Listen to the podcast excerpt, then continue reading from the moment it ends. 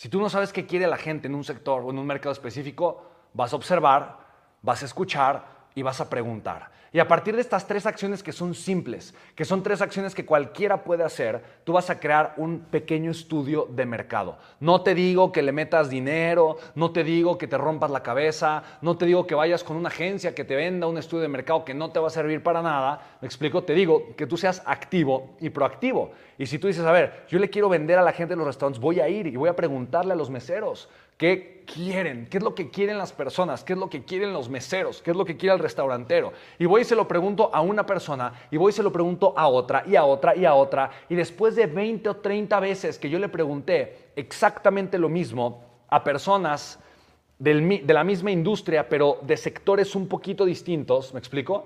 Yo voy a identificar algo muy poderoso que son patrones. Recuerda lo siguiente, siempre, escúchame bien, siempre hay necesidades que no están resueltas. ¿Cuál es el problema de las personas que no tienen éxito en los negocios? El problema de las personas que no tienen éxito en los negocios es que son flojas y que no están dispuestas a tomar acciones sencillas y simples que son las que provocan los resultados. Y esto inicia simplemente en la pequeña pero extraordinaria acción de salir a tu mercado y preguntarle, preguntarle al mercado, ¿qué quieres? ¿Sí me explico?